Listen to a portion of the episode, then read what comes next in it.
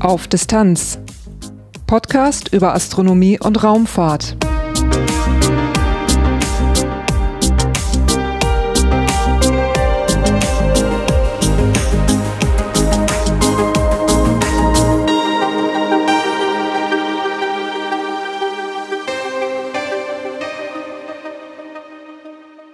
Hallo und willkommen bei Auf Distanz.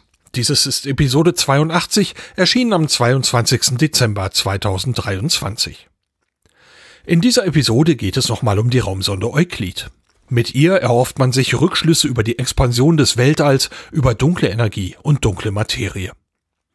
Eigentlich war diese Episode nicht geplant, aber ich hatte bei einer Veranstaltung in Darmstadt zur Präsentation der ersten Bilder die Gelegenheit für einige Interviews zum Thema. Einiges davon hat man vielleicht in der ersten Episode zu Euklid schon gehört, aber es gibt auf jeden Fall auch einige neue Punkte. In dieser Episode geht es nochmal um die wissenschaftlichen Ziele, um den Flug zum Lagrange-Punkt L2 und Manöver dort, über Herausforderungen und Probleme bei der Kommissionierung und um die Konstruktion des Nahinfrarotinstruments. Und natürlich geht es auch um die präsentierten ersten Bilder. Und wie immer gibt es am Anschluss natürlich wieder einen kurzen Teil in eigener Sache. Durch die Sendung führt euch Lars Naber. Titelthema Am 7. November 2023 präsentierte die Europäische Raumfahrtagentur ESA speziell aufbereitete Bilder. Die hat man mit der Euklid-Raumsonde gewonnen. Und dafür lud die ESA zu einer eigenen Veranstaltung ins Europäische Raumflugkontrollzentrum nach Darmstadt ein. Hier hatte ich die Gelegenheit für einige Interviews und konnte auch die neuen Bilder bewundern. In den Interviews dieser Episode werden ein paar Dinge genannt, die auch schon in der ersten Episode zu Euklid zu hören waren. Dennoch empfehle ich für weitere Hintergründe zur Mission auch die erste Episode zu Euklid zu hören. Das ist Episode 80 dieses Podcasts. Ich sprach in Darmstadt auch mit Dr. Knut Jahnke. Eigentlich sollte es schon kurz nach dem Start im Juli ein Gespräch geben, das hat aber zeitlich nicht geklappt.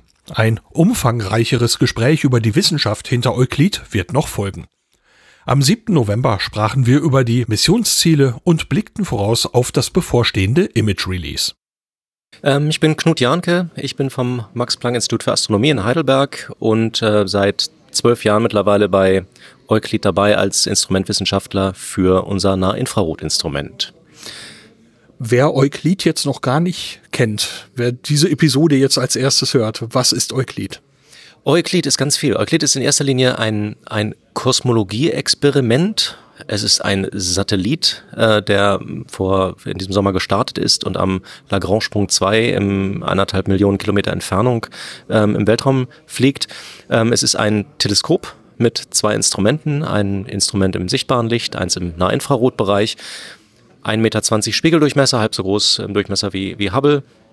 Und ist ein, ein großes Projekt von, ich glaube, mittlerweile über 3000 Leuten, die daran gearbeitet haben, ähm, seitens der ESA, ähm, um dunkle Energie, dunkle Materie, Gravitation zu untersuchen in erster Linie und wird ähm, von ganz vielen Leuten begleitet, um die Daten, die demnächst ähm, tatsächlich täglich zu uns kommen werden, ähm, auszuwerten, in eine wissenschaftlich verwertbare Form zu bringen und am Ende Bilder zu erzeugen, die über ein Drittel des gesamten Himmels gehen im sichtbaren Licht im Nah Nahinfrarotbereich, äh, was bisher von der Erde in der Qualität äh, nie möglich war. Was ist letztlich das Ziel dieser Bildgewinnung? Was möchte man mit diesen Bildern machen? Ähm, Euklid macht Kosmologie. Was heißt Kosmologie? Kosmologie heißt groß, großräumige Struktur, Herkunft, Zukunft, Form des Universums. Das heißt, wir äh, haben als Hauptziel herauszufinden, ähm, was ist der Energieinhalt des Universums? Was macht eigentlich diese ganze Energie aus? Wir wissen ähm, von vergangenen Missionen und anderen astronomischen Daten, ähm, dass 95 Prozent der Energie, die wir im Universum feststellen, nicht in normaler Materie ist, wie, wie Sterne oder die Erde oder Gas oder so, sondern in irgendwas anderem. Und ähm, wir wissen seit 50 Jahren, mehr als 50 Jahren, dass ein, ein Teil davon in sogenannter, naja, wir haben es dunkle Materie genannt, also nicht ich. Ähm, dunkle Materie, das heißt, es ist irgendeine Form von Materie, die anziehend wirkt, gravitativ äh, wechselwirkt, die aber nicht leuchtet wie Sterne. Das heißt, es ist irgendwas, was nicht mit äh, Photonen, mit elektromagnetischer Wechselwirkung ähm, äh, involviert ist, aber nur mit Gravitation. So, und da man nicht genau wusste, was es ist, und weiterhin nicht genau weiß, was es ist, oder überhaupt nicht weiß, was es ist, hat man gesagt, okay, kein Licht, also dunkel, Materie, weil gravitativ äh, aktiv. Und so wissen wir, dass das ist bereits äh, viermal mehr äh, Masse im Universum, Energie im Universum, als wir an normaler Materie kennen. Ja, und dann bleiben noch knapp 70 Prozent übrig und die sehen wir, die haben wir festgestellt als eine, eine Energieform, die sowohl Energie enthält, aber wie wir mittlerweile wissen, das Universum auseinanderdrückt. Beschleunigte Ausdehnung des Universums. Normalerweise, wenn ich irgendwo Masse habe, wenn ich Energie habe, Materie zieht an. Gravitation hat nur eine Richtung, die zieht an. Die hat nicht äh, einen Pol und einen anderen Pol wie ein Magnet, sie hat, kann nur anziehen. Das heißt, eigentlich sollten wir erwarten, wenn wir ein Universum haben, was wir wissen, sich expandiert, äh, was ausdehnt seit dem Urknall, ähm, eigentlich, wenn da Materie drin ist, dann sollte diese Ausdehnung langsamer werden.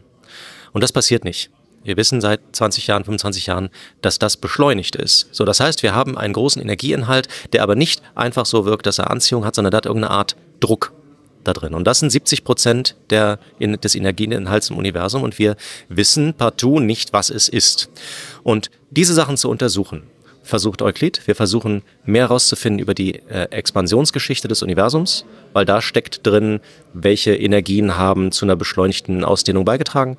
Wir wollen eine dreidimensionale Struktur der dunklen Materie erzeugen, also wirklich nicht nur auf Sterne zu gucken, sondern zu sagen, okay, hier ist Masse, dort ist Masse ähm, und letztendlich mehr darüber hinaus zu, äh, herauszufinden, was unsere Gravitation ausmacht, was ist unser Gravitationsgesetz wirklich und welche Theorien können wir eventuell einschränken in Bezug auf dunkle Energie, dunkle Materie? Es gibt einen großen Kanon von Möglichkeiten, was, was diese, äh, diese ähm, Bestandteile sein können.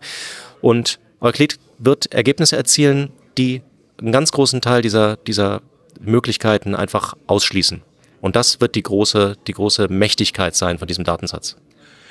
Da bin ich jetzt von der Deutlichkeit der Aussage schon überrascht. Euklid wird Ergebnisse erzielen. Wie kannst du das so sicher sagen? Ich kann nicht sagen, was rauskommen wird. Ich kann nicht sagen, welche, ähm, welches äh, Gravitationsgesetz oder welche ähm, Art von dunkler Energie am Ende rauskommen wird, aber die äh, wir haben mittlerweile gesehen, erstens, die Mission ist gestartet, die ist sicher in den Weltraum gekommen. Zweitens, wir haben gesehen, unsere Instrumente funktionieren hervorragend. Das heißt, die sind mindestens so gut, eventuell etwas besser als das, was wir vorher erwartet haben. Ähm, und ja, wir haben Projektionen, wie viele Galaxien wir als Diagnostik nutzen können, zwei Milliarden, wie viele äh, Spektren, wie viele direkten Entfernungen zu Galaxien wir messen können, 35 Millionen. Und wir wissen, dass wir aus diesen, äh, aus diesen Vermessungen dieser, dieser zwei Milliarden Galaxien äh, und so weiter und so weiter, eine bestimmte Genauigkeit für bestimmte kosmologische Parameter bekommen werden. Welche Zahlen daraus kommen, das kann ich natürlich nicht sagen. So, aber wir wissen die Genauigkeit und wenn wir diese Genauigkeit haben, dann können wir zum Beispiel sagen am Ende, aha, wir können eine Einsteinsche kosmologische Konstante aus der allgemeinen Relativitätstheorie ausschließen, dann wäre es irgendwas anderes in der dunklen Energie. Oder wir können sagen, hey, das ist bis auf ein Prozent äh, genau eine kosmologische Konstante. Was dann die Implikationen daraus sind, was wir daraus schließen für die Quellen, die Ursachen äh, die, dieser, dieser dunklen Teile des Universums, ähm, ist was anderes. Da hat da liefert Euklid dann keine weiteren Sachen mehr dafür. Aber ich kann auf jeden Fall sagen, wir werden eine gewisse Genauigkeit erreichen, weil unsere Instrumente des Teleskop besser sind als geplant. Euklid wurde im Juli gestartet und heute haben wir den 7. November. Es gibt einen bestimmten Anlass zu der Veranstaltung heute hier. Warum sind wir hier? Stolz. wir haben nämlich unsere, ähm, wir haben noch keine kosmologischen Daten äh, gemacht, aber wir haben äh, einen, einen sogenannten Satz von äh, Early Release Observations geplant. Äh, die ESA hat gesagt, warum machen wir nicht relativ früh ähm, die Aufnahmen von ein paar interessanten kosmischen Objekten, ähm, Galaxien, besondere Dinge, besondere Sachen, die, die, die zeigen können, was für eine Mächtigkeit äh, dieses Teleskop und diese Instrumente haben. Und Ähm, wir hatten vor mehreren Wochen bereits unsere ersten Engineering-Aufnahmen gezeigt. Da konnte man relativ, da konnte man sehen, die Instrumente funktionieren. Da war ganz viel kosmischer Schmutz, sag ich mal, drauf, kosmische Strahlen und so weiter. Jetzt haben wir die ersten fünf, wir stellen die ersten fünf äh, großen kosmischen, kosm äh, kosmischen Objekte vor, in Farbe, in voller Auflösung, äh, mit einem Hintergrund, wo man die Detektorartefakte halt nicht mehr so sieht. Äh, also wirklich der große Stolz zu zeigen zu können, die Mission funktioniert, sie kann wunderschöne Bilder zeigen und sie hat eine Mächtigkeit, äh, nämlich große Flächen abzubilden und gleichzeitig ganz, ganz, ganz viele Details da drin, ähm, was wir brauchen, aber was auch einfach schön anzuschauen ist. Wir sind jetzt zwei, drei Stunden, glaube ich, vor diesem Image Release, vor der Freigabe der Bilder. Was wird man denn sehen? Was wird man sehen?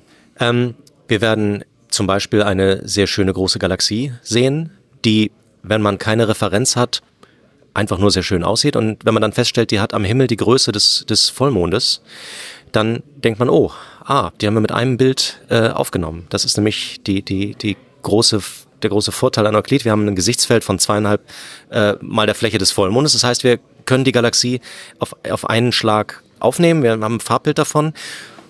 Und wenn man sich dann dieses Bild nimmt von dieser Galaxie und reinzoomt und reinzoomt und reinzoomt und reinzoomt, dann wird man feststellen, dass im Hintergrund 100.000 einzelne Galaxien zu sehen sind. Das heißt, wir haben ein Bild, wo eine große Galaxie 100.000 äh, weiter entfernte kleine Galaxien zu sehen sind. Und ähnliches ist sind die Auf Auflösungsfähigkeiten bei einem Kugel Kugelsternhaufen äh, bei ähm, einem, dem, dem Pferdekopfnebel, ähm, wo wir tatsächlich Dunkelwolken äh, Vordergrund, Hintergrund in, in, in unserer Milchstraße, am Rand unserer Milchstraße sehen äh, oder in Sternenstehungsregionen.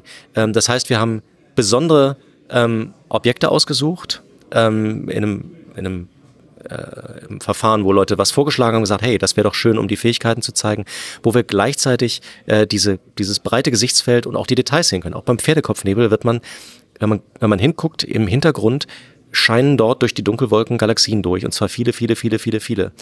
Ähm, und sowohl diese, die, diese Kombination aus, aus großen Strukturen und kleinen Strukturen äh, hat mich selber so, so beeindruckt. Ähm, wir haben, glaube ich, eine große Galaxie, eine, eine irreguläre Galaxie, einen Kugelsternenhaufen, äh, Pferdekopfnebel und einen Galaxienhaufen. Und auch beim Galaxienhaufen, ja, da sind tausend Galaxien, äh, die, die zu dem äh, Perseus-Cluster gehören. Äh, aber im Hintergrund sind auch wieder 50.000, 100.000 Einzelgalaxien, die, da, die, die im Hintergrund sind. Also große, große kosmische Strukturen, äh, die man mit den passenden Augen auch am Himmel sehen könnte, weil sie so groß sind. Und im Hintergrund äh, unglaublich viele Details. Der, äh, du sagtest gerade schon mal, Bilder in voller Auflösung. Werden die auch in dieser vollen Auflösung veröffentlicht heute? Ja, ich glaube, es gibt zwei, zwei Versionen. Die eine ähm, wird die Auflösung des Infrarotinstruments nutzen, wo wir sagen, ah, das ist ein Faktor 3 äh, weniger ähm, fein als vom, vom Instrument bis mit dem sichtbaren Licht äh, um sozusagen die volle Farbinformation in jedem Pixel zu haben. Es gibt aber auch eine Version, wo die Farbinformation auf die volle Auflösung vom BIS-Instrument ähm, gelegt wurde. Und da haben wir dann, hat dann jedes Bild, ich glaube, 26.000 mal 26.000 Pixel. Und äh, die Präsentation, die wir gesehen haben von, von unserem Kollegen, der das, der das äh, bearbeitet hat, äh, der hat einen sehr, sehr, sehr, sehr leistungsfähigen Computer äh, und er konnte nicht alle Bilder in der Auflösung gleichzeitig im Speicher haben, weil ähm, es sonst abstürzen würde. Also es ist die, der Detailreichtum, äh, den wird man sehen können in dieser vollen Auflösung. Das heißt, äh, diese Bilder werden also der Öffentlichkeit auch in dieser vollen Auflösung zugänglich gemacht heute. Und das, was du gesagt hast, wenn man reinzoomt, kann man immer noch mehr entdecken. Das können die Menschen dann zu Hause selbst erfahren. Genau. Und zwar, wir veröffentlichen keine Wissenschaftsbilder. Wir, wir haben immer spezielle Formate, FITS, FITS-Dateien, die werden nicht veröffentlicht, sondern wir wir haben uns wirklich äh, konzentriert auf diese schönen Farbbilder und die werden in der vollen Auflösung da sein. Wie ich gehört habe, auch bei ESA Sky in der Applikation äh, direkt auch in der vollen Auflösung, wo man dann wirklich rum sich bewegen kann, zoomen kann, äh, glaube bodengebundene Bilder äh, durchscheinen lassen kann, um mal die Vergleiche zu sehen. Ähm, ja, das wird heute alles passieren. Um so weit zu kommen, jetzt bis zum November, war ja ein bisschen was nötig. Euclid hatte auch zwischendurch äh, durchaus äh, das eine oder andere Problem. Eines davon war so ein bisschen ernster. Da ging es um einen Navigationssensor. Was war da los? Ja, also ich würde es nicht Probleme nennen, ich würde sagen, äh, typische Herausforderungen, die man nicht vorhersehen konnte, weil wir haben natürlich alles, äh, für alle Sachen, die wir vorhersehen konnten, haben wir Pläne gemacht. Also dafür hat man halt zehn Jahre oder zwölf Jahre oder 15 Jahre Entwicklungszeit. Es tauchten ein paar Sachen auf. Eins war zum Glück, also bisher alles, was wir hatten, konnten wir äh, lösen, ohne dass irgendwie Hardware betroffen war. Wenn irgendwas hardwaretechnisch kaputt ist, ist schlecht, man kommt dann nicht mehr hin. Aber ähm, alles, was wir hatten, war mit Umplanung möglich. Der, dieser Sensor, der funktioniert hervorragend, aber die Software braucht ein Update. Das war eine Navigationsfrage, ähm, dass eventuell Störungen gab, weil ein kosmische, kosmischer kosmisches Teilchen irgendwie einen kleinen Strich auf den Sensor gemacht hat und wenn der Sensor verglichen hat, ah, hier war gerade noch ein Stern, jetzt ist da drüben was Helleres, da muss ich wahrscheinlich dahin, dann hat das den, ähm, den, den, den Sensor oder die Software verwirrt. Äh, das ist innerhalb relativ kurzer Zeit gepatcht worden. Äh, wir haben Tests gemacht, sehr, sehr intensive zusammen mit der ESA, ähm, äh, Konsortium und ESA, ähm, haben viele Bilder analysiert, die auch dafür gar nicht gedacht waren, mit bestimmten äh, Testmodi. Und es hat sich gezeigt, das ist äh, im Prinzip gelöst. Ähm, alles pointet und zeigt hin und bleibt stabil, wie es sein soll. Und wir haben nur noch ganz, ganz, ganz wenig äh, Sachen, die jetzt da passieren. Also das ist vorbei, das ist gelöst. Ähm, wir hatten ein paar andere Sachen, die ESA hat darüber schon geschrieben. Wir hatten ein bisschen Streulicht, äh, was auf den, den, den Swiss-Instrument äh, reinfiel, äh, was am Anfang total unerwartet war. Es ist relativ klar, warum, aber es ist ziemlich klar, wenn die Sonne irgendwo drauf scheint und auch fünfmal gestreut wird. Die Sonne ist sehr, sehr, sehr, sehr, sehr, sehr, sehr hell und unsere Detektoren sind einfach sehr, sehr, sehr empfindlich und ähm, entsprechend ist irgendwo durch einen Pfad äh, Licht gekommen, der da nicht, der, wo es nicht durchkommen sollte. Ähm, und alles, was wir gemacht haben, ist, wir haben unsere Himmelsdurchmusterung etwas umgeplant. Das Teleskop wird jetzt ein bisschen gedreht, ähm, äh, fun funktionieren und, und operieren. Äh, und damit ist der Teil im Prinzip auch gelöst. Diese Reflexionen, die letztlich dazu führen, dass, dass irgendwo Licht reinkommt, äh, werden durch einen anderen Winkel eigentlich vermieden. Genau, genau. Wir fahren im Prinzip das, was reflektiert aus der aus der direkten Sonne raus und damit äh, gibt es kein gibt's kein Licht mehr, was was irgendwie in Richtung unserer Instrumente scheint. Auch wenn da natürlich viele Lagen Isolierung und Lichtisolierung dazwischen sind, äh, die Quelle gibt es jetzt nicht mehr. Ich hatte gerade noch vernommen, man ist so jetzt in der letzten Phase oder im letzten Bereich der Kommissionierung. Äh, wann geht's dann richtig an die Wissenschaft? Wann geht's an die Durchmusterung? Das ist ähm, häppchenweise. Also das Commissioning ähm, ist im Prinzip äh, vorbei. Beim Commissioning wird ist sozusagen die Phase, wo äh, versucht wird, ähm, jedes Teilsystem einmal anzuschauen, zu gucken, funktioniert das, äh, funktioniert das nominell, Instrumente, Teleskop, äh, Steuerung und so weiter. Damit sind wir durch. Äh, wir haben im Prinzip jetzt diesen, diesen Fine Guiding Sensor, wo wir zurück oder die ESA zurückgehen musste. Das war der letzte Teil, der commissioned wurde. Wir sind jetzt in der Phase, wo wir ähm, in der sogenannten Performance Verification Phase. Wir nehmen Kalibrationsdaten auf seit mehreren Wochen und verarbeiten die. Das sind sozusagen die Eichdaten, die wir brauchen, um von Rohdaten, die dann aufgenommen werden, äh, zu wissenschaftlichen Daten zu kommen. Und das sind zum Beispiel neue, neue Empfindlichkeitskarten unserer Detektoren oder äh, die äh, aktuelle ähm, Verzerrung des Gesichtsfeldes, äh, was sich geändert hat, weil die Temperaturen leicht anders sind. Dinge haben sich etwas unterschiedlich ausgedehnt im Teleskop, die Optiken haben sich etwas verändert. So, das nehmen wir jetzt alles auf, wir verarbeiten das. Ähm, demnächst ist das abgeschlossen. Äh, dann wird die große Umfrage kommen. Ist das alles so, wie wir es erwarten? Ähm, ist es so, dass wir mit diesen Daten, die wir jetzt aufgenommen haben, in den nächsten Wochen endgültige Kalibrationsdaten äh, und, und Karten und Produkte ähm, äh, berechnen können und, und äh, werden wir damit Wissenschaft machen können. Und dann geht's mit dem Survey los, äh, mit einer bestimmten, bestimmten ähm, ähm, Beobachtungssequenz erstmal. Und ich glaube, ab, ab Anfang Januar oder ab, ab Dezember werden wir pro Tag 10 Quadratgrad am Himmel äh, beobachten und den nächsten Tag wieder und den nächsten Tag wieder und den nächsten Tag wieder und das ähm, bis wir 15.000 Quadratgrad am Himmel fertig haben. Das wird wie lange dauern?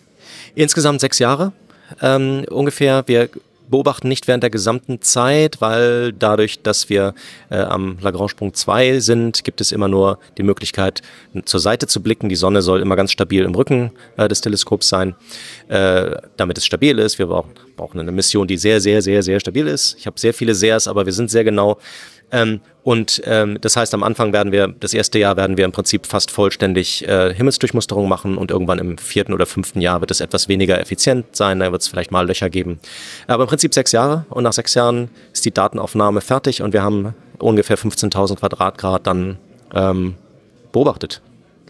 Zu einem Begriff äh, möchte ich nochmal nachfragen. Empfindlichkeitskarten für die Sensoren. Äh, in meinem Kopf macht das sowas wie Dark Frames in der Amateurastronomie, dass man äh, im Prinzip nichts aufnimmt und schaut, welche Werte kommen aus den einzelnen Pixeln raus sozusagen. Kann man das ungefähr so ausdrücken? Das haben wir auch. Dunkelstrom, Dunkelstrombilder. Also im Prinzip, wir haben äh, in der Infrarot, in der, in der Infrarotkamera, wo ich speziell mit zu tun habe, wir haben 64 Megapixel. Also wir haben 16 Detektoren mit jeweils 2x2000 Pixeln. Ähm, jedes Pixel hat eine leicht unterschiedliche Empfindlichkeit, jedes Pixel hat einen leicht unterschiedlichen Dunkelstrom, äh, jedes Pixel hat bestimmte andere Parameter, wie es wo es leicht sich von anderen Pixeln unterscheiden kann. Und wir machen sowohl das, das was du gesagt hattest, ähm, dass wir äh, Dunkelstrom angucken, der könnte sich theoretisch verändert haben von dem, was wir im Labor gemacht haben. Das heißt, wir machen alles dicht und messen in einer dunklen Umgebung, was landet dort in jedem Pixel als Signal drauf. Das ist sozusagen die kombinierte Effekt von Dunkelstrom und Wärmestrahlung, was weiß ich. Und wir machen Empfindlichkeitskarten. Wir leuchten zum Beispiel mit einer sehr, sehr homogenen Lichtquelle auf die Detektoren und sagen, aha, zwischen zwei Pixeln, die benachbart sind, kommt exakt das gleiche Licht an, die gleiche Lichtmenge pro Pixel. Wenn ich aber im einen etwas höheres Signal habe als im anderen, weiß ich, das ist etwas empfindlicher gibt mir, wandelt mir dasselbe Menge Licht in etwas mehr Signal um. Also muss ich entsprechend äh, gegensteuern oder diese Empfindlichkeit als Karte äh, mir, mir erzeugen.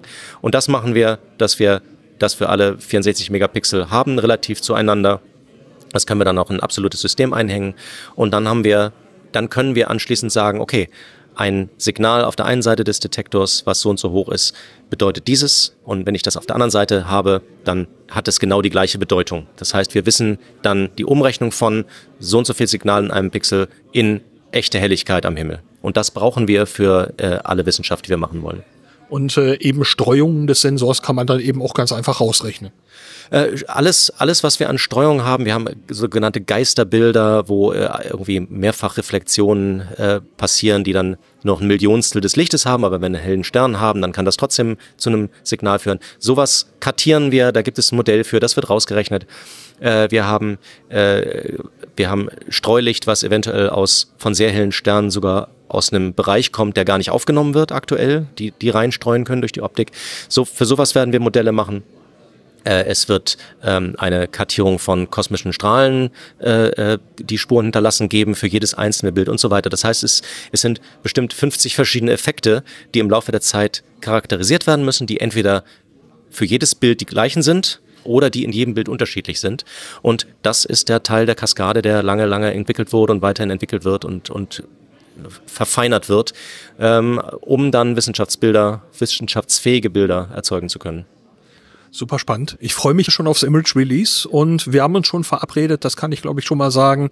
Wir werden noch mal tief in die Wissenschaft eintauchen, in die dunkle Materie, dunkle Energie, in die Wissenschaft hinter der Mission Euklid. Freue ich mich schon drauf. Gerne. Ich freue mich auch. Vielen Dank. Bis dann. Bitte. Euklid wurde im Juli 2023 gestartet und reiste dann etwa eineinhalb Millionen Kilometer zum Lagrange-Punkt L2. Außerdem startete die Kommissionierungsphase. Die lief eigentlich sehr gut ab, aber man stieß doch auf ein paar Punkte, an denen Euklid sich nicht so verhielt wie geplant. Darüber hatte ich mich auch mit Knut Janke schon unterhalten. Mit Flugdirektor Andreas Rudolph von der ESA sprach ich auch über dieses Thema, aber auch über den Flug zum Lagrange-Punkt L2 und den Zweck des sogenannten Safe Mode für Raumfahrzeuge. Mein Name ist Andreas Rudolph, ich äh, bin der Flugdirektor der Euklid-Mission. Flugdirektor, was bedeutet das? Was machen Sie in dieser Rolle? Also letztendlich bin ich während der kritischen Missionsphasen derjenige, der äh, die letztendliche Entscheidung treffen muss in kritischen Situationen, respektive überhaupt die Verantwortung, die Orchestrierung der ganzen Teams mit übernimmt. Flugdirektor bedeutet das auch, dass der Flug zum Lagrange-Punkt L2 unter Ihrer Verantwortung letztendlich liegt? Letztendlich ja, ja. Also das war circa 30 Tage von der Erde bis zum Lagrange-Punkt Nummer 2. Ähm, man wird, wenn man dort hinausfliegt, immer langsamer. Wenn man, man bewegt sich so aus dem Gravitationsfeld der Erde langsam Richtung Gravitationsfeld der Sonne und irgendwann heben die beiden sich gerade auf und dann ist man im Lagrange-Punkt ungefähr angekommen. Wir fliegen nicht direkt im Lagrange-Punkt, wir fliegen um ihn herum. Wenn wir direkt im Lagrange-Punkt Nummer zwei wären, der auf der sonnenabgewandten Seite von der Erde sich befindet und dort 1,5 Millionen Kilometer in Entfernung von der Erde sich befindet, würde man im Schatten fliegen und das wollen wir natürlich nicht. Also wir müssen natürlich mit unseren Solarpanelen äh, Energie erzeugen und deswegen fliegen wir einen Bogen um diesen Lagrange-Punkt herum. Aber der ist wunderbar für uns aus folgenden Gründen. Erstmal hat er äh, ist es ein, ein stabiler Gleichgewichtspunkt. Das heißt, wir brauchen recht wenig Energie oder Treibstoff, um uns dort in der Umlaufbahn zu halten.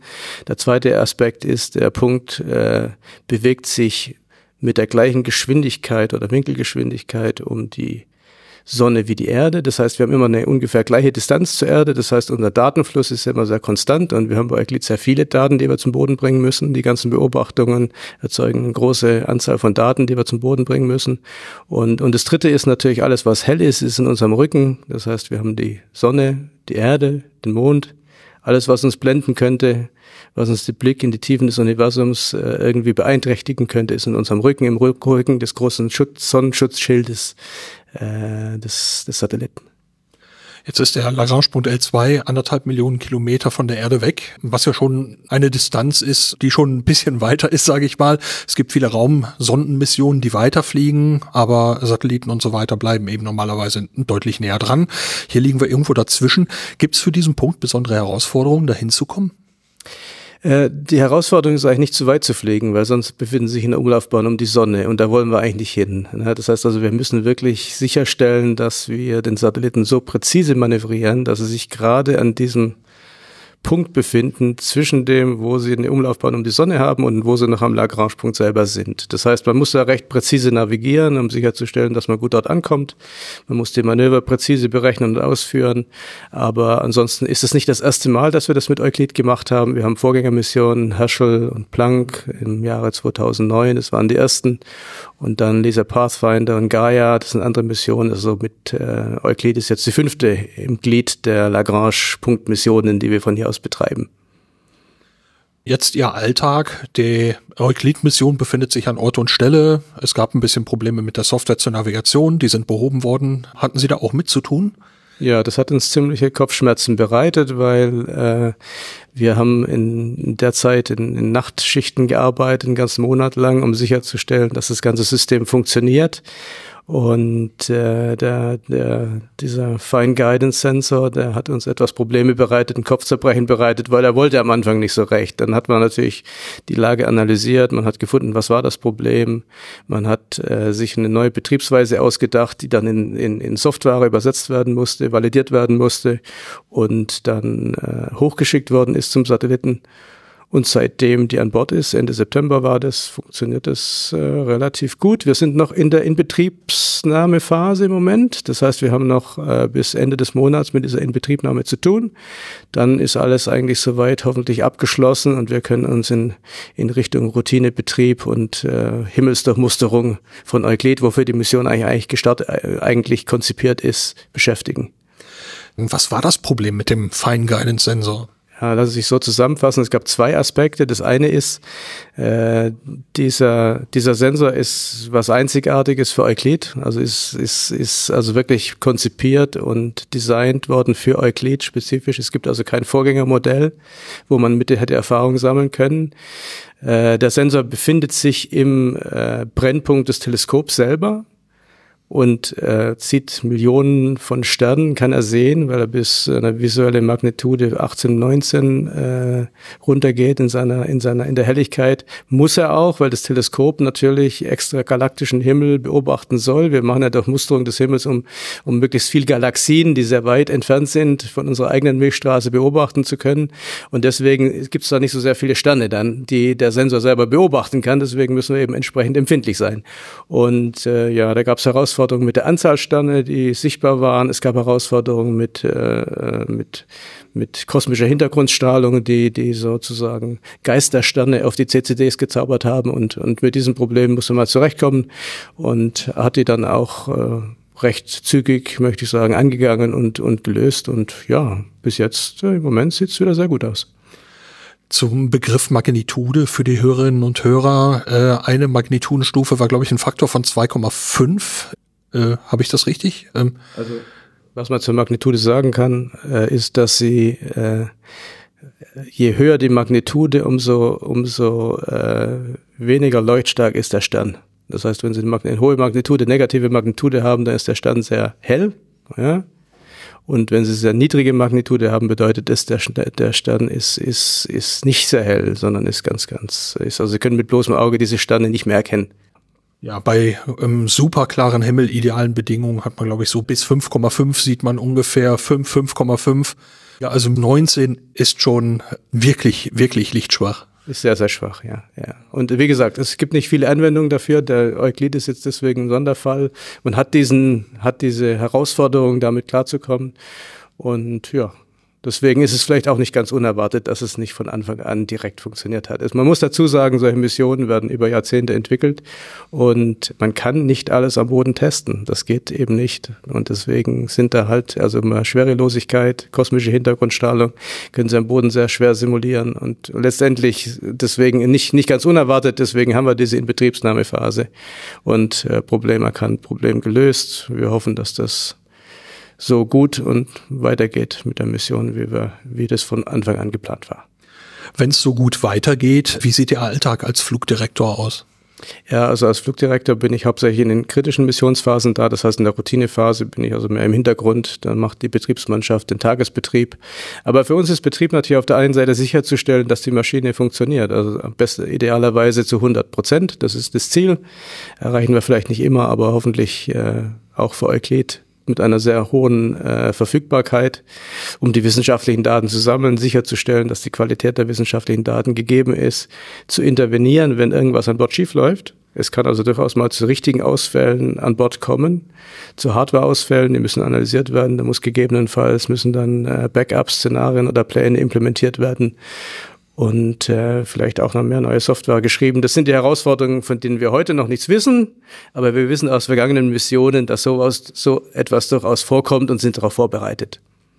Ein Begriff, auf den man immer wieder stößt, wenn man Meldungen auch mal über Probleme von Raumsonden und auch Satellitenmissionen liest, ist der Safe Mode. Können Sie da was zu sagen?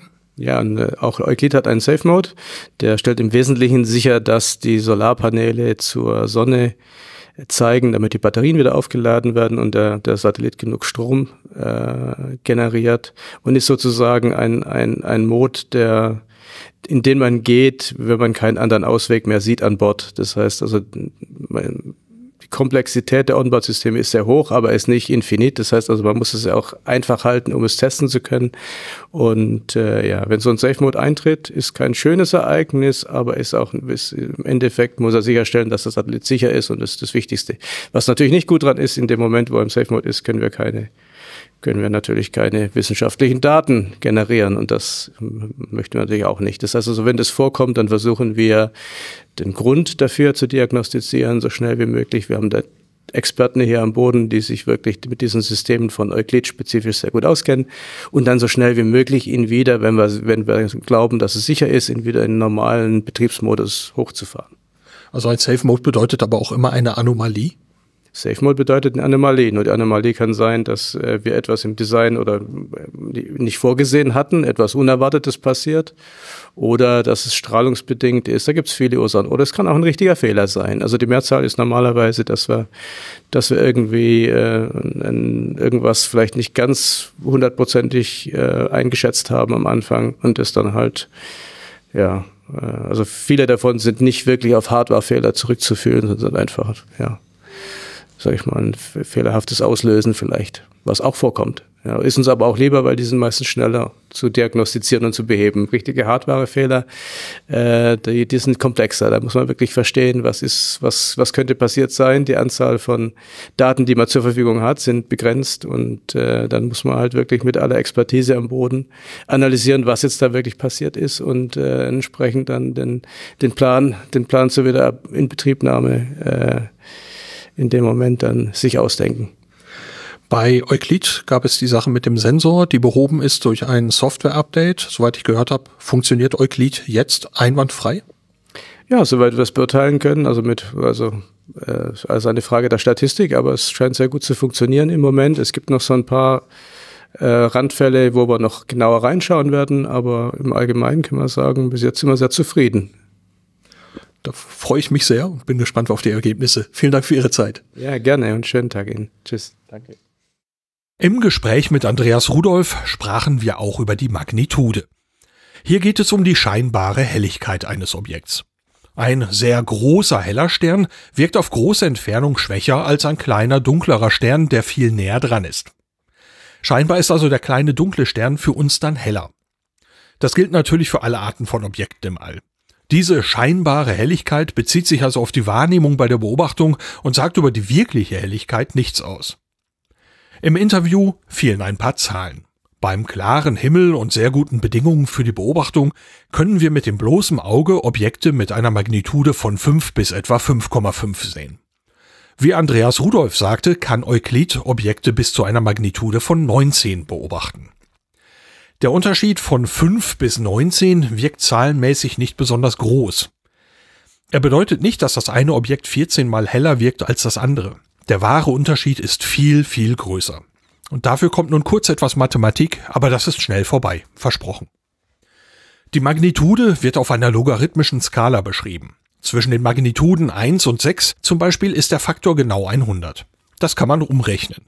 Der Wert zwischen zwei Magnituden, also beispielsweise 1 und 2 oder 5 und 6, ist die fünfte Wurzel von 100, das ist etwas über 2,5.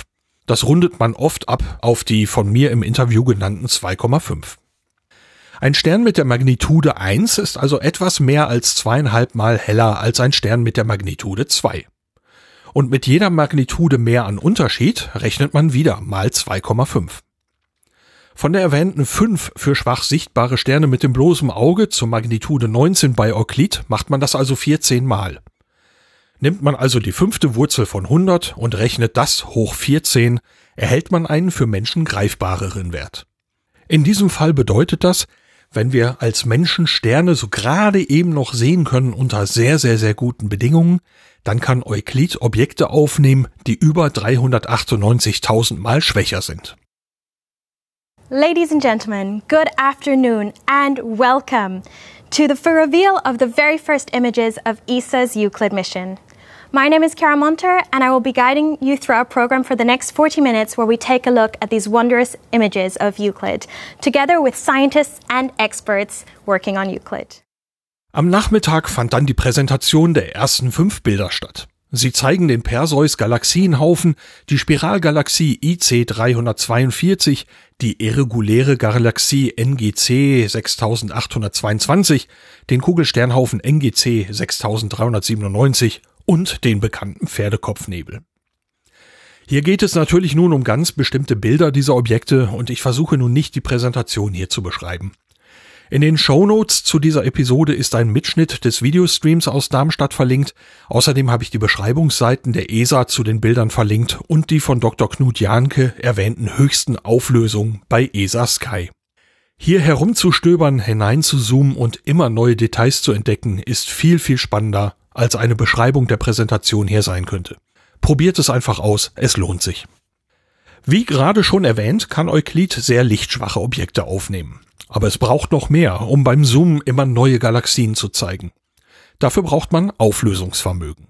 Kleine Strukturen sollen möglichst sauber voneinander getrennt abgebildet werden. Und auch dieses ist eine der Herausforderungen für die Optik. Und auch darüber konnte ich in Darmstadt einiges lernen. Ja, bin Frank Krupp vom Max-Planck-Institut für extraterrestrische Physik und der deutsche Projektleiter der Mission und ähm, habe die Optik konstruiert und wir haben die Nahinfrarotoptik am MPE gebaut die Optik konstruiert. So etwas hat man ja nicht von der Stange, sondern Sie haben es konstruiert, sagen Sie. Was waren denn da Herausforderungen? Die Herausforderung war vor allem im Nahinfrarotbereich dieses relativ große Feld. Wir mussten das Feld um Faktor zwei komprimieren. Es war notwendig, weil Infrarotpixel einfach rasend teuer sind. Äh, diese Bildverkleinerung und die Kombination von Photometrie und Spektroskopie war für das System einiger Stress, für uns auch. Ähm, daraus folgten relativ große Linsen, weil das Feld eben so groß ist, die Detektoren so groß sind. Und so große Linsen sind vorher nie geflogen, also zumindest nicht in dem Bereich der Weltraumforschung, wo wir davon wissen. Auf anderen Satelliten könnte das schon sein. Bei James Webb zum Beispiel sind alle Filterglasteile viel, viel, viel kleiner. Äh, Euklid fliegt bei weitem die größten Linsen und die müssen gehalten werden über Start und Abkühlung hinaus in einer sehr genauen Justage. Insgesamt ist das Justagebudget vom Alignment im Labor bis zum L2 nur 15 Mikrometer, etwa ein Zehntel des menschlichen Haars. Ähm, Sie sagten, die größten Linsen, die je geflogen sind bei so einer Mission. Wie groß ist denn das? Die sind über 18 Zentimeter die größten. Und eine davon ist zu allem übel, naja, bin schuld dran, ähm, nicht aus Glas, sondern aus Calciumfluorid, was ein Kristall ist. Und wenn man da mit dem Hämmerchen gegenhaut, zerspringt die in lauter schöne Hexagone. Das heißt, man hat also dort eine große Herausforderung, die Belastung beim Start zu überstehen. Ja, genau. Also tatsächlich ist auch das, das erste Specimen, das wir hatten, also unsere erste Designvorstellung dieser Linse beim ersten Test dann auch gleich kaputt gegangen. Ich habe also wirklich mit Schäufelchen und Beselchen unser Experiment aufgeräumt. Und wir haben dabei gelernt, dass die Linse in mehrerlei Hinsicht oder die Linsenfassung in, in einiger Hinsicht nicht fit war. Wir haben umkonstruiert. Das nächste Design war viel zu schwer. Dann kam nochmal eine Design-Iteration und jetzt haben wir die Version, die den Start gut überstanden hat. Warum war so eine Linse, so eine spezielle Linse nötig? Wir wollten mit möglichst wenig Linsen fliegen, ähm, weil jede Linse ihren ähm, Footprint auf die Optik macht. Das heißt, Staub auf der Oberfläche, Dreck auf der Oberfläche wird natürlich, äh, summiert sich auf über die Zahl der Oberflächen und jede Linse, Linse bringt Gewicht. Äh, und wir hatten einfach eine, eine limitierte Startmasse. Unsere Optik durfte nicht wesentlich über 12 Kilo wiegen und da waren wir nur knapp drunter. Und diese spezielle Linse, die Sie gerade erwähnt haben, Calciumfluorid, die ist leichter als Glas. Nee, die ist nicht leichter als Glas, aber Calciumfluorid ist ein dankbares Material, weil es kaum chromatische Aberrationen, nennt man das, zeigt. Das heißt, wenn Sie durch eine Calciumfluoridlinse schräg durchschauen, sehen Sie immer noch kein Spektrum, sondern noch ein halbwegs klares Bild. Deswegen ist es als Eintrittslinse für Photometer vor allem ein sehr dankbares Material. Ah, da geht es also darum, äh, so Beugungserscheinungen, wie man das von einem Prisma kennt. Man schickt einen Lichtstrahl rein, kommt ein Regenbogen raus. Das will man ja eben nicht haben und chromatische Aberration zu vermeiden heißt, diesen Effekt zu minimieren. Genau, Lichtbrechung zu vermeiden, kein Prisma zu bauen. Das war die Idee, ja. Ich habe gelesen, dass auch das Deutsche Zentrum für Luft- und Raumfahrt mit beteiligt war an dem Instrument, an der Optik. Äh, was war da die Rolle? Finanzierung. Das Deutsche Zentrum für Luft- und Raumfahrt finanziert die deutsche Euklid-Beteiligung in zweierlei Hinsicht. Also zum einen sind sie der politische Hintergrund für die ESA-Zahlungen natürlich. Und zum anderen ist das Wissenschaftskonsortium eigentlich in fast allen Ländern über die nationalen Raumfahrtagenturen gedeckt. Das kommt also nicht direkt aus Mitteln der Institute. Im Fall von deutschen Instituten ist der Beitrag der Institute etwa ein Drittel bis zur Hälfte, je nach Projektphase. Und der Rest des Geldes kommt vom DLR. Sie sagten schon, Sie hatten diese Designphase. Wie fängt man denn da an? Also gab es eine Anforderung, die Optik muss das und das können oder haben Sie irgendwie Parameter, die Sie nicht überschreiten dürfen und holen aus dem raus, was geht? Beides. Also das ist ein iterativer Prozess. Also man hat natürlich eine, eine Vorstellung, wie gut das Ganze sein muss. Das ist auch ein, ein Trade-off zwischen Teleskopgröße, Instrumenteffizienz, da spielen viele Faktoren rein. Letztlich ist es eine große Merit-Function, die sagt, ist die Mission möglich oder nicht.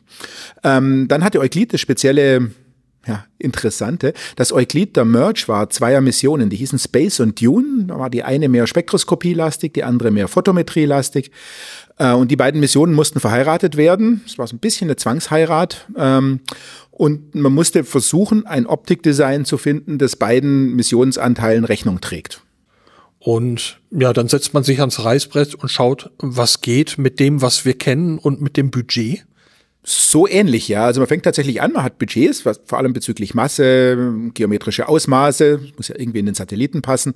Ähm, und man hat natürlich wissenschaftliche Anforderungen, also eine gewisse Lichtkonzentration, eine gewisse Feldgröße. Und in dem Parameterraum fängt man dann an zu arbeiten. Bei Euklid war noch eine zusätzliche Anforderung, um diesen hohen Kontrast zu erzeugen, den die Bilder heute gezeigt haben, ähm, müssen die sogenannten Geister, das sind deterministische Mehrfachreflexionen im System, und das Streulicht, das ist nicht deterministisch von Staubteilchen, von Unebenheiten auf den Linsen- und Spiegeloberflächen. Das musste sehr weit runter optimiert werden. Das heißt, es, das, daraus resultieren dann wieder Anforderungen an die Zahl der Linsenoberflächen, an den Abstand der Linsen vom Detektor. Da kommt eine ganze Menge Zeug zusammen und dann versucht man sich eine, eine Merit Function, also eine, eine mathematische Funktion zu bauen, die dem allen Rechnung trägt und optimiert da drin. Und dann kommt noch eine ganze Menge Intuition und Glück dazu. Jetzt haben wir gerade das Image Release erlebt, also fünf sagen wir mal, speziell aufbereitete Bilder zur Präsentation, kann man glaube ich so sagen, wurden hier gezeigt. Äh, ich selber bin sehr beeindruckt. Ich habe in einige hochauflösende Bilder schon reingezoomt und es tauchen immer weitere Galaxien auf. Äh, ich bin sehr begeistert. Wie ist das für Sie jetzt, diese Resultate zu sehen nach der ganzen Designphase und nach Problemen und allem, was dran hing? Ja, ich selber bin seit 15 Jahren in Euclid aktiv. Für mich war der Start auch ein ziemliches Erlebnis. Es gab, glaube ich, von den etwa 300 Kollegen, die beim Start da waren, fast keinen, der sich nicht ein Tränchen verdrücken musste, als die Rakete weg war. Ähm, jetzt die Bilder zu sehen, na, wir wussten natürlich von den Simulationen, wie die ausschauen sollten. Wir wussten von den Tests am Boden, dass die Optik funktioniert. Wir wussten nach dem Start, als die ersten Bilder kamen, dass die Optik intakt ist. Aber jetzt diese rasiermesserscharfen Bilder zu sehen, das ist schon, ist toll, ja. Ist gut. Also Erwartungen erreicht, übertroffen? Übertroffen, würde ich sagen. Also ich bin fasziniert von den Bildern, auch von ihrem wissenschaftlichen Gehalt. Also mich interessiert vor allem für meine persönliche Wissenschaft das Bild des Kugelsternhaufens. Wir werden wahnsinnig viel über kühle Sterne lernen, auch im Hinblick dann wieder auf Planetenentstehung, was die nächsten Generationen Missionen sicherlich dominieren wird im Weltraumbereich, sich Planeten anzuschauen und deren Atmosphären. Also ich glaube, da werden wir eine Menge lernen und tatsächlich wird mir jetzt wieder klar, was am Anfang auch ein Grund war, dass Euklid ausgewählt wurde zum Flug, dass die sogenannte Legacy Science, also die, die Wissenschaft, die möglich ist in diesem Reichtum an Bildern, die jetzt nicht die Kernwissenschaft um dunkle Materie, dunkle Energie ist, dass die eine große Rolle spielt. Da wird eine Menge möglich sein und wenn man sich überlegt, dass James Webb und Hubble ja in letzter Zeit neue Galaxientypen auch durch Zufall in ihren Bildern entdeckt haben. Wenn man sich vorstellt, diese unglaubliche Fülle an Informationen, die von Euklid kommen wird, da ist eine Menge Explorationsraum. Da wird eine Menge Neues bei rauskommen. Da bin ich schon wahnsinnig gespannt drauf. Eine Sache wurde heute hier noch gezeigt beim Image Release. Also man hat diese fünf Bilder gestochen scharf und es wurden während der Präsentation dann Bilder gezeigt, auf denen ja, ich hätte fast gesagt, so chaotische Linien, Wellenlinien zu sehen waren. Fast auch eine Sache sah so ein bisschen spiralig aus. Was haben wir da gesehen? Es gab am Anfang Probleme mit dem sogenannten Fine Guiding Sensor. Das sind zwei Detektoren, die neben der Bildebene des WIS liegen, sind tatsächlich die physikalisch gleichen Detektoren. Die werden mit höherer Kadenz gelesen und die verwendet Euklid, um auf Sterne in diesen Feldern zu guiden, also das, die Position am Himmel zu halten. Und die Sensoren beziehungsweise mehr ihre Software, die ließ sich verwirren von Cosmic Ray Hits. Wir sind ja zurzeit in einer Phase, wo die Sonne sehr aktiv ist. Wir nähern uns dem solaren Maximum in der Aktivität. Und diese kosmischen Strahlen, die erzeugen, oder diese solaren Teilchenstrahlen, die erzeugen quasi Bilder auf den Detektoren. Die kann man im Bild nicht ganz leicht von, von anderen Objekten unterscheiden. Und die haben dazu geführt, dass der Sternsensor sich verwirren ließ und dem Satelliten komische Kommandos geschickt hat.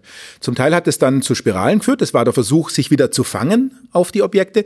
Zum Teil waren es aber auch Runaway-Situationen, die also wirklich aus dem Feld rausgeführt haben und auch dazu geführt haben, dass der Satellit einige Male sich besinnen musste, da gibt es noch ein paar Sicherheitslevel drüber, dass er sich nicht beliebig weit dreht oder am Ende sogar vielleicht in die Sonne schaut. Also da ist er dann in den Safe-Mode gegangen? Es gibt so ein EOCS Safe Mode, also für das, für das Lagekontrollsystem. Es gibt einen Sensor, der schaut sich die ganze Zeit die Sonne an und wenn sich da die Sonne zu sehr drauf bewegt, dann gibt der Alarm und stoppt erstmal weitere Kommandos und hält die Lage relativ zur Sonne. Und dann muss das Bodenteam eingreifen und das Ganze wieder freigeben und, und neues Guiding festlegen. Wir haben ja heute hier während der Präsentation auch erfahren, dass die Bilder speziell bearbeitet worden sind. Äh, zum Beispiel Infrarot ist eine Sache, die wir nun mal eigentlich gar nicht in unserem, mit unserem Auge sehen. Äh, und man verschiebt es dann eben so, dass es in den sichtbaren Bereich kommt, dass wir es dann als Mensch wiederum sehen können. Ich nehme mal an, von diesen Bearbeitungen ist nicht alles nötig, wenn man die Bilder nicht zum Präsentieren braucht. Ja, also man schaut sich natürlich die meisten Bilder dann im Schwarz-Weiß an in der Wissenschaft. Man hat kein Interesse daran, die farbig zu machen, denn die Farbe kommen einfach aus verschiedenen Bildern, die Farbinformation. Trotzdem ist es, glaube ich, wichtig zu zeigen, wie das Ganze am Himmel ausschaut. Ja, das sind Falschfarben. Das ist bei fast allen Teleskopen so, weil einfach viel im, im infraroten Bereich passiert. Es ist aber angelehnt an das, was wir natürlich empfinden. Das heißt, ein kühlerer Stern, der röter, röter, roter leuchtet, der wird auch in den Bildern roter dargestellt. Also das macht alles schon Sinn, ist natürlich nicht dem, das menschliche Farbempfinden, das wir jetzt so mitgekriegt haben. Aber für die Wissenschaft mit Euklid werden diese Bearbeitungsschritte nicht für alle Bilder nötig sein. Nee, wir, wir schauen uns keine Farbbilder an tatsächlich. Also wir schauen uns Schwarz-Weiß-Bilder an. Selbst die Spektren, die wir aufnehmen, werden nicht mehr eingefärbt, wenn man weiß auf, aufgrund der Position auf dem Detektor, welcher Farbe das entspricht. Wie geht's für Sie jetzt weiter mit der Mission von Euklid? Ja, wir sind noch weiter recht beschäftigt. Also zum einen äh, sind bei uns, ist bei uns in Garching auch das ähm, eines der Deu also eines der Science Science Data Center, das deutsche Science Data Center. Da werden die Daten prozessiert. Die laufen jetzt erst so richtig zur Höchstform auf, denn die haben jetzt den realen Datenstrom. Die merken jetzt auch, wenn mal zwei Tage keine Daten produziert werden oder äh, prozessiert werden, dass sich das Ganze staut. Da ist also einiges zu tun. Wir kämpfen natürlich auch noch mit den realen Daten. Die waren alle gut simuliert, aber die Wirklichkeit ist dann doch wieder ein Ticken anders.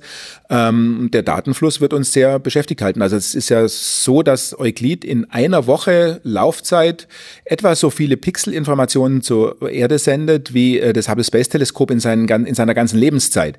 Das heißt, der Datenfluss ist enorm und da wird einiges gemacht. Auf Seite der Optik sind wir auch noch aktiv. Wir betreiben das oder wir bauen das auf, was man das In-Flight-Model nennt. Das heißt, wir passen unsere Simulationen an die Wirklichkeit an. Also wir versuchen, das Spacecraft möglichst genau zu modellieren, um seine Entwicklung über die Mission ähm, zu, zu tracen, zu verfolgen. Denn viele Sachen kann man in der Simulation mit viel höherer Auflösung natürlich darstellen, als in der Wirklichkeit, wo die Pixelgröße festgegeben ist. Also wir können tatsächlich bessere Bilder simulieren als die Wirklichkeit messen. Und das hilft unseren Wissenschaftlern, das Instrument besser zu verstehen. Nächstes Jahr geht's los, Anfang nächstes Jahr mit, mit der richtigen wissenschaftlichen Mission. Die wird irgendwann abgeschlossen sein. Angenommen, man hat noch Treibstoff übrig und man hat noch Kaltgas übrig. Äh, gibt es Ideen, was man mit Euklid danach noch machen könnte? Es gibt durchaus die Idee, die Mission zu verlängern. Also man kann natürlich mit einer Wiederaufnahme gewisser Felder tiefer gehen. Ähm, man kann aber auch dann in, in den Bereich der Targeted Observations gehen, dass man also versucht, Objekte auszuwählen. Das ist bei Euclid ein bisschen beschränkt, weil wir aufgrund des Orbits nur einen kleinen Winkel uns gegen die Sonne der Achse zur Sonne bewegen können. Also wir haben nur in eine Richtung äh, die, die, die volle Freiheit, uns zu drehen. Aber es gibt durchaus Überlegungen, das anzugucken. Das ist für die beiden Instrumente sehr unterschiedlich, während das für das Nahinfrarotinstrument wahrscheinlich eher möglich ist, weil die Detektoren nicht so schnell altern, sind die sichtbares Lichtdetektoren, also die sogenannten CCD-Detektoren, mehr von der Alterung durch kosmische Strahlung betroffen.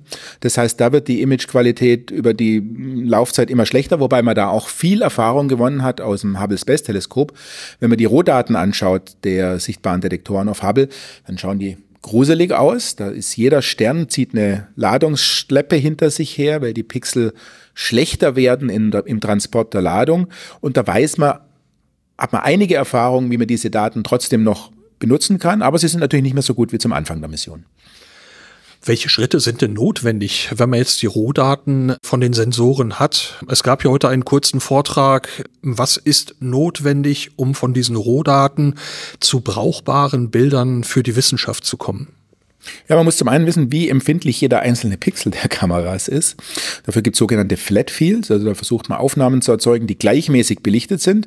Das geht naturgemäß relativ schlecht, wenn man da so einen großen weißen Screen vor seinem Teleskop bräuchte. Ähm, das wird allerdings, die Information wird über, die Lau über den Lauf der Mission besser. Wenn man sich vorstellt, dass man alle Bilder einfach mittelt, dann schauen die im Mittel weiß aus. Das heißt, da wird man was bei lernen.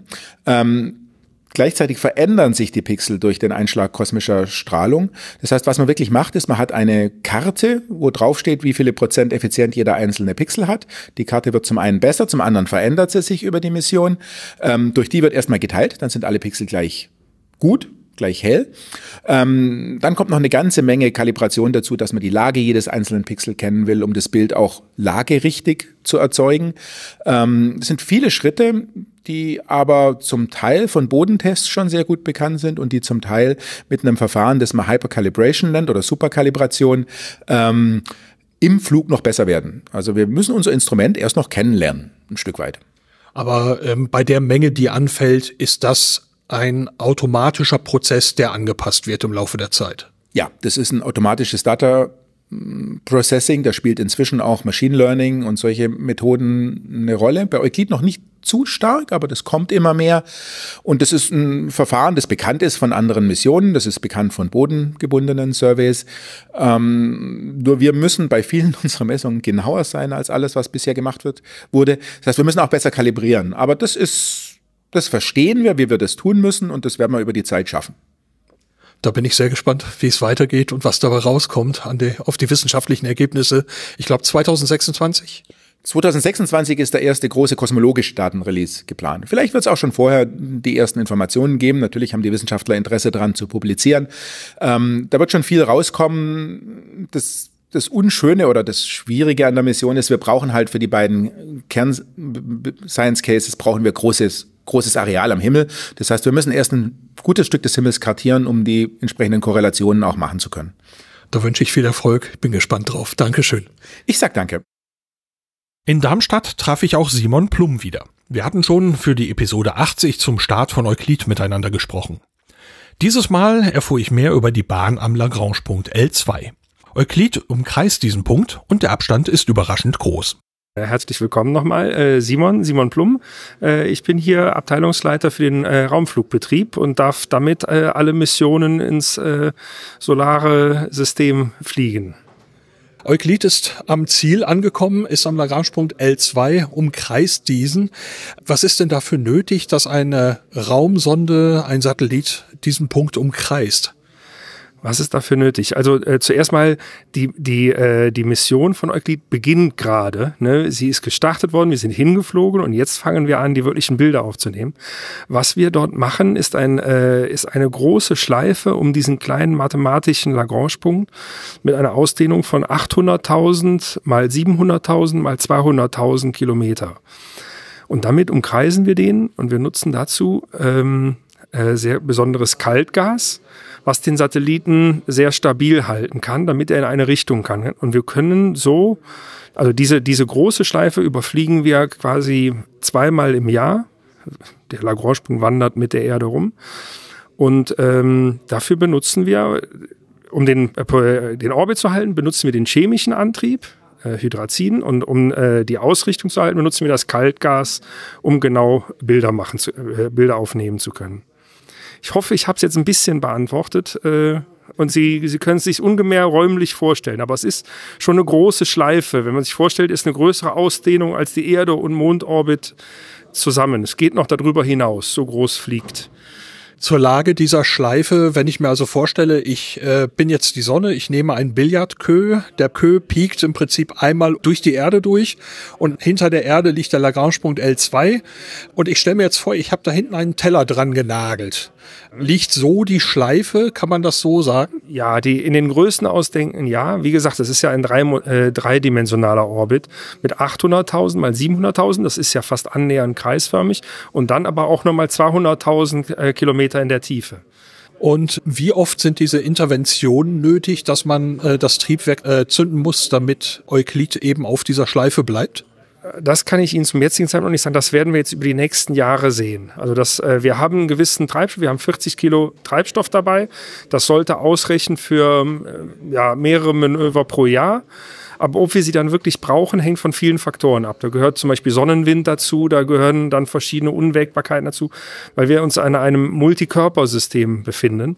Sie müssen sich vorstellen, auf der einen Seite zieht Mond und Erde und Sonne, auf der anderen Seite gibt es aber auch noch einen Saturn und Jupiter. Und all diese Faktoren spielen mit in diese Orbitberechnung rein. Und das ist nicht einfach zu berechnen. Ich nehme wahr, dass man eigentlich von ein paar Manövern im Jahr spricht. Man geht eigentlich nicht davon aus, dass man zum Beispiel wöchentlich irgendwas korrigieren muss. Nein, nein, nein. Äh, der, der Lagrange-Punkt ist deshalb so begehrt, weil er eben besonders stabil ist und energiearm ist, um ihn zu halten.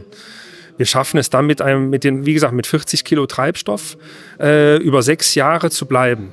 Das können Sie sich jetzt runterrechnen, äh, wie, wie groß dann ja, wie viel Kilo wir pro Jahr äh, benötigen der Alltag mit so einer Raumsonde wie Euklid. Ähm, Euklid geht Anfang des Jahres irgendwann in die wissenschaftliche Mission, wird äh, sehr, sehr viele Aufnahmen machen mit den Instrumenten an Bord. Äh, diese werden zur Erde übertragen, sehr, sehr breitbandig äh, für eine Raumsondenmission, ungewöhnlich breitbandig. Wie viel ist von der, vom Raumflugaspekt da zu tun, um Euklid einfach am Laufen zu halten? Also tatsächlich äh, haben wir hier am ESOC fantastische Teams, die die Mission jetzt in der Vorbereitung schon voll automatisiert haben. Das heißt, äh, wir haben im Moment in der Regel nachts Kontakt zum Satellit um die vier, fünf Stunden.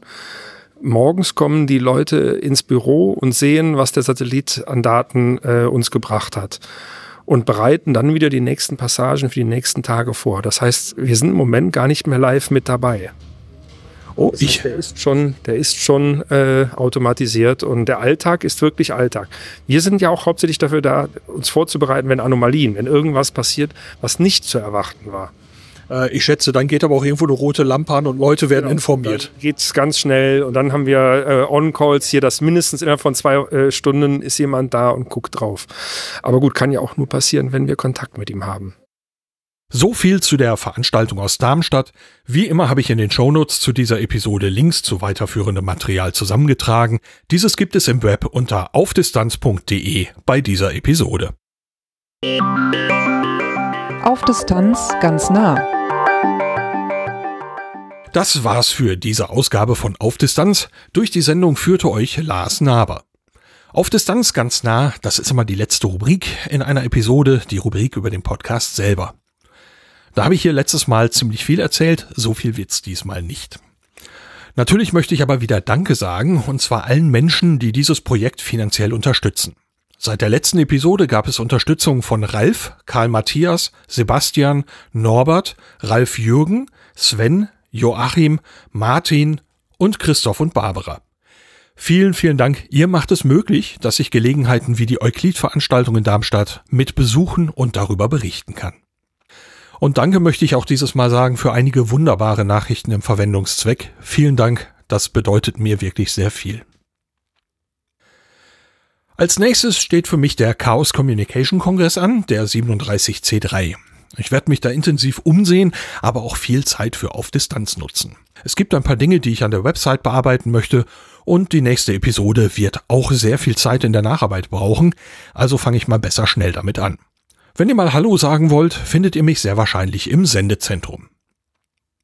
Übrigens wird auch Dr. Knut Janke beim 37C3 sein und einen Vortrag halten. Der ist am 27.12.2023 um 23 Uhr im Saal Zuse. Knut wird über die Mission von Euklid und die Wissenschaft sprechen und auch die in dieser Episode erwähnten fünf Bilder zeigen. Und damit wünsche ich schöne Tage zum Jahresende und einen guten Start ins neue Jahr. Bei Auf Distanz geht es dann weiter mit einer Episode zu den ESA Open Days 2023. Da gibt es dann Interviews mit dem ESA-Parastronauten John McFall, mit Science-Fiction-Autor Alistair Reynolds, mit dem Projektleiter der Hera-Raumsonde und einigen mehr. Bis dahin, danke fürs Reinhören und bis bald.